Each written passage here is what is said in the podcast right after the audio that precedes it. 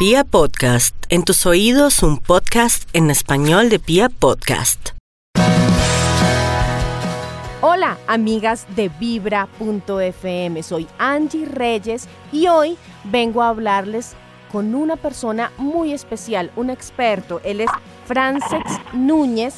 Tenemos comunicación en este momento desde España porque él nos va a hablar de un tema que a todas nos toca. Él es profesor de Estudios de Artes y Humanidades de la Universidad de Cataluña y eh, ha estudiado mucho eso del amor, de los celos y cómo no es como nos lo pintan. Hola profesor, bienvenido. Hola, ¿qué tal? Me encantado Angie de estar ahí con vosotros, especialmente de estar en Colombia, aunque sea virtualmente. Aunque sea virtualmente, sí señor. Me gusta, me gusta estar ahí. Muy bien, nosotros tenemos eh, una cantidad de ideas preconcebidas sobre el amor. Entre ellas está el amor romántico. Veo que tú has estudiado al respecto. Cuéntanos un poco cómo que el amor romántico no es como lo pintan. A ver, el amor romántico tiene mucho peso en nuestras imaginaciones, sobre todo eso, ¿no? Tomemos nota en nuestras imaginaciones porque llevamos muchos años, siglos casi, ¿no? de, ir generando unos imaginarios, unas, unas ideas en, en, las que el cine de Hollywood y la novela romántica y muchas canciones y muchas telenovelas pues nos han ido dando una idea, ¿eh? nos han ido generando esto, un, imaginario que decimos en sociología, ¿no?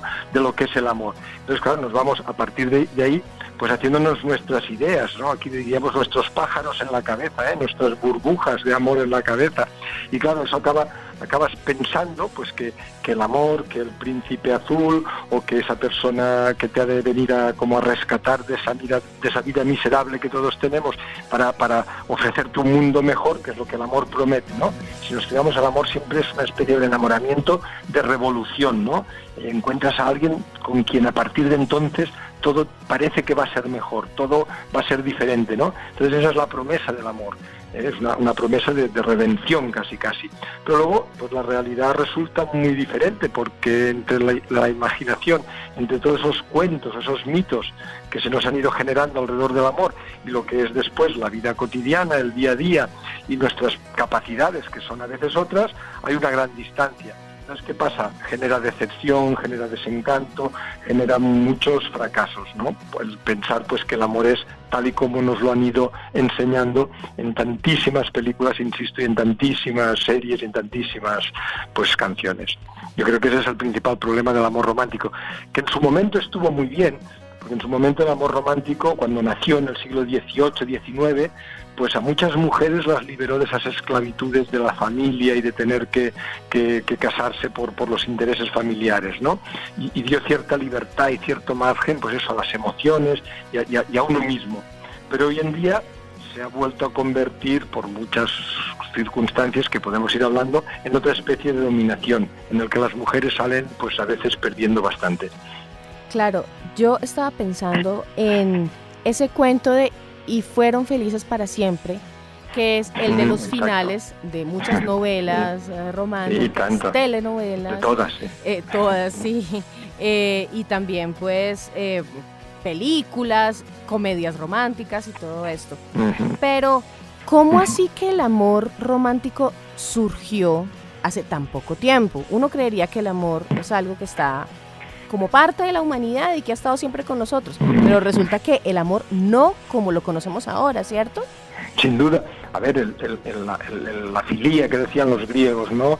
El eros, evidentemente está ahí desde siempre, la atracción erótica por una persona, los sentimientos pues de la inclinación pues por aquel carácter, por estar con, es, con esa persona, seguramente muy enraizado a lo que es la, maternidad y las relaciones materno-filiales. ¿no? Es evidente que ahí hay, eso nos marca y nos enseña a tener apego y relaciones, pues eso que llamamos amor pero claro, eso es muy diferente a lo que ha sido históricamente el amor romántico, que es un invento, así lo podemos decir, un invento del siglo XIX principalmente, principios del XIX, finales del XVIII, y que fue la novela romántica, la novela francesa de esa época, inglesa en ese momento, que inventaron este tipo de, relación en la que lo que era importante era el individuo, ¿no? Era la individualidad.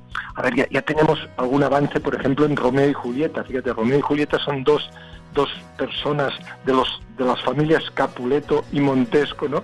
que se creen que se pueden casar por amor, por sentimientos del uno hacia el otro, cuando eso en su época era, vamos, un absurdo y una tontería. La gente se casaba con quien sus familias decidían que se casaban, como todavía pasa en dos terceras partes del mundo. La gente se casa con quien la familia decide que se ha de casar.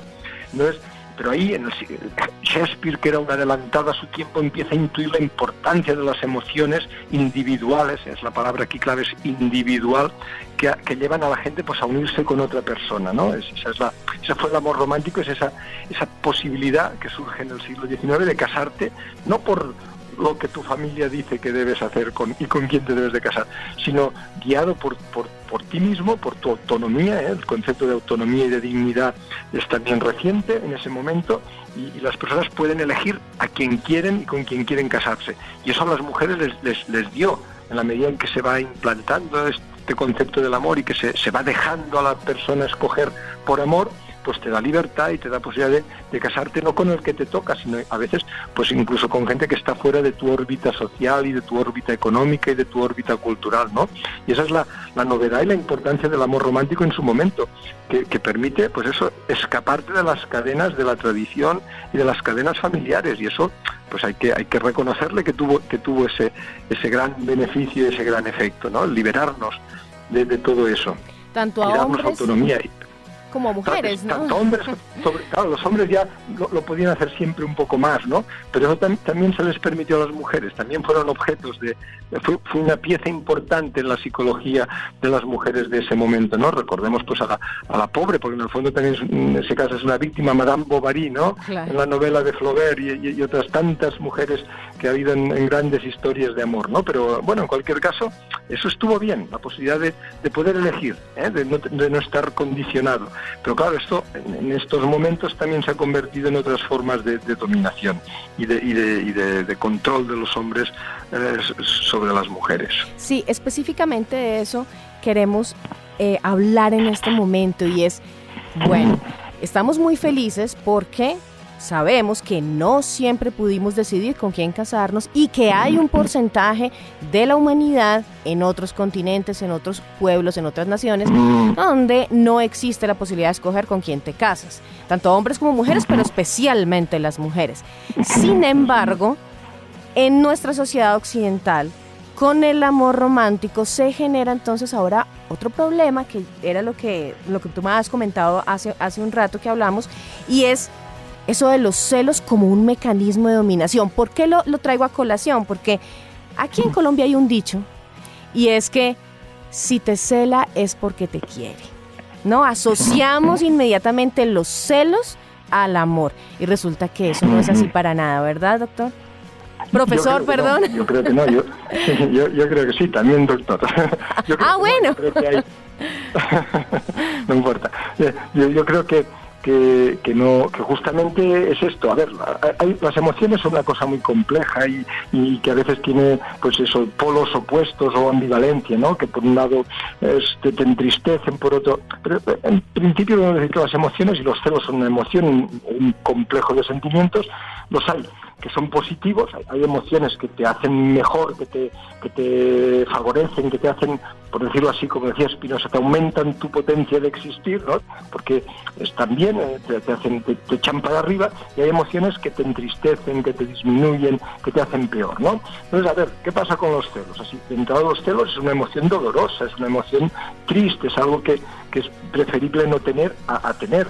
Hay gente que lo siente, ¿Por qué se sienten celos? Por muchas causas, seguramente tiene mucho que ver con la inseguridad de uno mismo, con la falta a veces de compromiso que hay en las relaciones, con las situaciones pues que llevan eso en fuerzas centrífugas, vamos a decirlo así, que llevan a las parejas a no, a no estar seguras de esa relación, de lo que hacen entre ellos. Vale, se sienten celos. Vamos a suponer que, que de una manera espontánea. ¿Eso quiere decir que, sean, que son buenos en una relación y que son porque quieres a esa persona? Pues ni mucho menos, porque muchas veces lo que se hace, y eso es un comportamiento muy masculino, como con la ira, ¿eh? yo creo que es un buen ejemplo. Imaginemos a una persona irada, ¿eh? que, que se enfada y da cuatro golpes en, la mesa o empieza a gritar a los hijos o a, la familia, ¿no? Pues lo mismo el celoso, ¿no? El celoso que, que le, bueno, le puede ser ese sentimiento que tiene ahí. ¿Qué hace mucha gente con eso?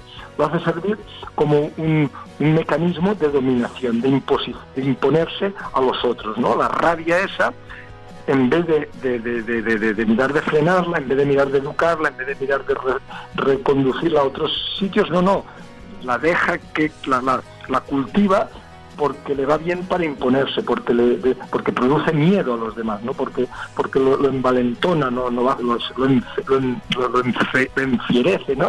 Y la gente le tiene miedo. Eso con las en las relaciones de pareja pasa mucho, ¿no? Por no para que tu marido, para que tu pareja no tenga celos, ay, pues voy a hacer esto, voy, ¿eh? es, un mecanismo para, para, para llevar a la sumisión, para llevar un poco al control de las otras personas. Entonces, es un sentimiento que eso la gente lo, lo, fomenta o lo, educa a veces inconscientemente, esto no tiene que ser una cosa premeditada, pero digamos que ya bien, ¿eh? ya va bien desde determinadas posturas así machistas o muy machistas, ¿eh? los celos sirven para, eh, tú eres mía y solo mía, ¿no? Y, no hagas esto y no hagas lo otro y déjame ver qué hay en este celular o déjame ver qué has hecho esta tarde, ¿no? Es un mecanismo de, control, de exigencia sobre el comportamiento de los demás, eso se llama control emocional. para eso sirven muchas veces los celos, para justificar estos mecanismos absolutamente, yo, creo que despreciables y que, y que en una relación pues que, sea favorable una relación entre iguales, hay que evitar a toda costa. Si hay mujeres que hacen eso, pues también habría que evitarlo. Por supuesto, claro. Y entonces, mm, este mecanismo de dominación a través de los celos es algo que no es natural, es decir, las mm, mujeres ni los hombres, exactamente. Sin embargo, los celos sí son algo que se siente. Entonces, la invitación, ¿cuál sería? Es decir, si un hombre o una mujer siente que su compañero lo está celando o al contrario, siente celos, ¿cuál sería el procedimiento que debería llevar para no caer en esos mecanismos de dominación. Exacto. Sobre todo yo creo que es importante, especialmente con los sentimientos, porque son, están en el orden de lo irracional. ¿eh? es eso que se siente que a veces ni tú muy bien sabes lo que siente. Yo creo que lo primero que hay que hacer es explicitarlo, ser capaz de explicitarlo, ser capaz de poner ahí sobre la mesa, ¿no? de, hablarlo. ¿eh? O sea, decirle a la pareja, oye, estoy teniendo celos. exacto, o, mira lo que me está pasando, o por qué, o por qué oye, eh, ¿por qué esto me hace sentir eh, eh, es, tan mal con tu comportamiento? Explícame. No, yo creo que explicitarlo, hablar. Hay quien dice que, una buena relación se basa en ser capaz de mantener una conversación mucho tiempo con esa persona. Yo creo que esto es importante. O sea, al, final una, un matrimonio que dura muchos años, en el fondo es, es un mundo que lo, que, lo, que lo vas viviendo y lo vas sintiendo en conversación con ese otro, ¿no? Y esa conversación te hace cambiar todo lo demás, porque ya no lo ves tú desde ti mismo, sino lo ves en conversación. Pues lo mismo con los, con los sentimientos. lo, que tú sientes cuando estás solo es diferente de lo que sientes cuando lo haces hablando y, y eso y confrontándolo con lo que siente otro, con lo que otro piensa sobre ti y, y, lo que tú piensas sobre él. Yo creo que esa es la gran diferencia de una pareja. Cuando estás solo, estás solo y sientes lo que sientes y lo interpretas como quieres. Cuando estás en pareja, lo que sientes por ti mismo y por el mundo, ¿no? Y las cosas que piensas sobre los demás, ya no lo haces tú solo, sino hablando con el otro, conversando. Aquello es el, el, tira como un, con un juego de, tenis o de ping-pong, ¿no? Y eso hace que cambie tu percepción de lo que sientes y de lo que siente el otro y, y, del mundo en general. Por lo tanto, lo primero que hay que hacer es explicitar los, las emociones, los, los, sentimientos, porque eso ya es empezar a, a, a, ganarles un poco el terreno, a que no sean, a que no seas tú eso, que no sea un afecto y, que sea un poco ya algo que tú puedes controlar. ¿eh? Y, entonces, a partir de ahí, de, esa de explicitar, de ese conversar, que no siempre es fácil, porque a veces la gente no está dispuesta a reconocer las cosas que y, de pronto se siente, se siente la pareja se siente atacada, atacado, claro. Y dirá, no, pero si yo no hice nada. Atacado, incomprendido, exacto, exacto, exacto. Eso es, eso es así, pero eso, cuando dos personas discuten por, por principios morales, si lo haces desde tus principios y el otro desde los suyos, nunca nos vamos a poner de acuerdo. Hay que, hay que bajar a, a veces a, lo práctico, a lo que es el, vivir de cada día, a la circunstancia esa que es la que te ha hecho sentir mal, ¿no? O sea, no decir, es que o sea, no nos vayamos a discutir por valores y por creencias, yo creo que, que, es, no, vamos a, eso yo creo que también es importante, en este momento y en esta circunstancia, este que estamos viviendo tú y yo, ¿qué es lo que me ha hecho sentir mal? Y analizar esa circunstancia con sus diferentes elementos, porque en otra circunstancia, pues a lo mejor los sentimientos son otros o o, de otra manera. Y lo que no podemos poner en juego es principios, ¿no? No podemos el otro no se ha de sentir descalificado en, su manera de ser, en sus valores, en sus creencias. ¿eh? Que ese es el problema, cuando el otro se siente menospreciado o que lo estás cuestionando. Por eso yo creo que hay que ir, pues eso, como, como bajando al, A ver, oye, ¿por qué me molesta eso que has hecho? A ver, ¿qué, pasa ahí? ¿Qué hay? Y, a lo mejor descubres que, pues que es un malentendido o que son dos maneras de, entender lo que ha de ser una relación, pues bueno, eh, y a veces puede pasar que llegues a puntos que se llama de no retorno y es que mira, tú y yo no nos vamos a entender nunca. Pues también hay que saber aceptar eso. Si, realmente se, llega a descubrir que hay un punto de no retorno. O sea, hay parejas que, oye, yo es que quiero tener hijos, pues yo no. Pues mira, lo siento, hasta aquí hemos llegado, ¿no? o es que yo quiero no sé, cada uno ha de poner sobre la mesa sus, sus, preferencias y confrontarlas y a veces, oye, mm, hay que también ser también ser fiel a uno mismo y el amor no lo es todo. Sin duda que no. Sin duda que no. Que eh, aunque haya celos, digamos que algunas parejas, algunas personas los dejan pasar. Esto que nos acabas de, de decir que se puede hacer, Está muy bien cuando uno lo empieza desde, desde el inicio de la relación. Es decir, no deja que sea grande una bola de nieve ahí de celos que puede ser de parte y parte. Cuando eso ya ocurre, es decir, cuando ya una pareja que lleva un tiempo ya ha, ha desarrollado una dinámica perniciosa en cuanto a los celos, y se habla mucho de que sin embargo seguimos ahí, de que sin embargo las mujeres a veces y los hombres también seguimos enganchados en relaciones en las que estamos totalmente dominados por los celos del otro. Entonces, ahí, ¿cuál sería el mejor camino? ¿Intentar el diálogo aún o decir, definitivamente mm. aquí ya no? Claro, mm, a ver, ahora si te dijese cuál es la norma, estaría incumpliendo lo que antes te decía, ¿no? Que no, no, hay, no hay no siempre hay normas, las, las normas no nos sirven para todo. Hay que comer cuánto hay que comer, pues depende de, de, cómo seas tú, de tu peso, de tu actividad, cómo hay que comportarse frente a los celos, pues bueno, depende. Pero yo entiendo perfectamente lo que me dices, que a veces la relación está ya tan enquilosada, tan, tan, se ha hecho tan grande, ¿no? la situación o a veces el monstruo, ¿no? Que es muy difícil hacerle frente desde, pues, a ver, cuando te planteas grandes tareas, ¿no? A mí me gustó esta idea, ¿no? Aprender un idioma no, no lo puedes hacer en dos días y aprender de mil palabras. No, hay que empezar cinco palabras, cinco palabras, a una estructura. Eh, se dice aquello, comerse un elefante. Uno no se lo come de golpe. Hay que cortarle una oreja y, durante toda una semana tienes con la oreja. Y pues con una, con una relación ya muy, muy deteriorada en ese sentido, donde hay dinámicas a veces de muchos años que, que entorpecen pues un que, haya un buen buen rollo, ¿eh? una buena relación. Pues a, ver, a veces mm, es difícil la vuelta atrás, lo que te decía antes, hay puntos de no retorno en las relaciones que son muy difíciles de superar y que el amor ni mucho menos lo supera porque eso no basta querer amar, soñar para obtener la felicidad. Creo que es una canción de, de, Víctor Jara. Eh, ahora me he acordado. Pues eso, a veces no, no basta con el amor para superar, pero bueno, si quieres hacer ese, ese enfrentarte a esa situación y no, no quieres tirar la toalla y vas, pues oye, hay que empezar por por eso, por la oreja del elefante, después por una ir poquito a poco, día a día, en momento a momento, mirando de superar esa, ese, ese, ese conflicto ese puntual, el de ese día evidentemente como detrás hay mucho, pues a veces es la gota que colma el vaso, ¿no? Y, hay mucha agua ya en el vaso y es muy difícil de evacuarla. Pero bueno, poquito, al menos no, no seguir llenándolo y si puedes quitándole unas gotitas cada día. No, no hay, insisto, no hay un, mecanismo que sea el, eficiente. Yo creo que, que siempre es el, la circunstancia concreta la que hay que afrontar.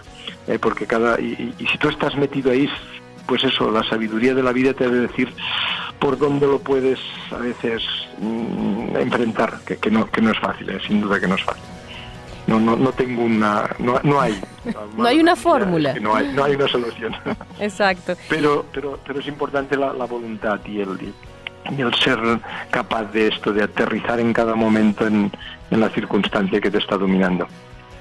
Para las mujeres. no, sí, perdona. Gracias. Dime, dime. Para las mujeres, para las mujeres a veces es es como un reto, ¿no? Y yo conozco muchas chicas y seguramente yo he estado también en esa situación en la que decimos es que yo lo puedo cambiar. Entonces yo tengo este celoso empedernido que me revisa el celular, que me dice con quién hablo y con quién no. ¿Y por qué? Porque decimos mujeres, porque sabemos que también existen hombres, pero sin embargo pues como nuestro público es mayormente femenino, seguramente se sentirán identificadas con esto, con no, es que yo lo puedo cambiar. Entonces, la, la, la, la meta pues de cambiar al hombre y volverlo pues exactamente como uno quiera y que sea pues el hombre eh, perfecto, eso también hace parte de esta ilusión del amor romántico y pasa por los celos y todo ello, ¿verdad?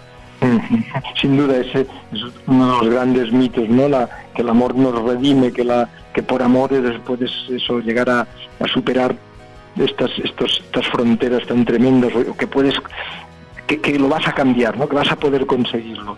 Yo creo que no que, eso hay, hay, que aparcarlo, hay que aparcarlo y, lo que hay que ver es, a ver, en la vida eso yo creo que es una buena general que, que sí se puede tener en cuenta. La vida en los humanos en general está hecha de encuentros sobre todo, ¿no? Hay de encuentros, hay, te encuentras gente que te puede cambiar la vida de una manera radical, todos sabemos.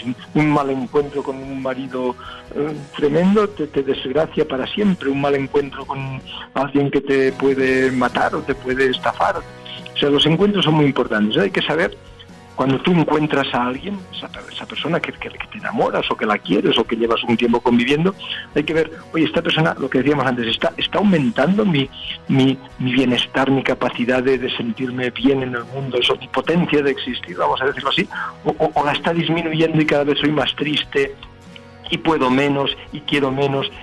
pues si, si, si haces ese, ese descubrimiento, ¿no? estás en una relación así eh, que se dicen tóxicas, ¿no? Mm, pues no vas a posiblemente lo mejor es, es, es, cambiarla o romperla o, salir de ahí, buscar otros, otros encuentros, porque si no, el, resultado va a ser que cada vez te va a reducir más tu, tu potencia de existir, tu capacidad, la alegría en definitiva, ¿eh? que estamos hablando de eso, de la alegría de vivir frente a la tristeza.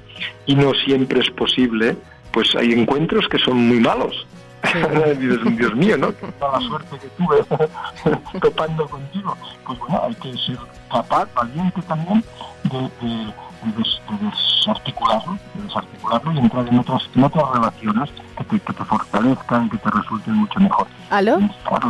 Perdóname, es que se... se... Ah, yo te oigo, yo te oigo bien. Pero yo nosotros no te escuchamos bien la última parte. ¿No? No, después de que yo te pregunté. De la última pregunta que te hice hace unos segundos, no. Como, como, como te, que te alejaste del teléfono, tal vez. Ah, no, no, no, no, al contrario, lo estaba tal vez apretando mucho en la oreja. Ah. No está, lo tenía aquí. Pero si quieres, repetimos un poco todo el argumento. Pues el último pedacito, nomás lo último que nos estabas, nos estabas diciendo.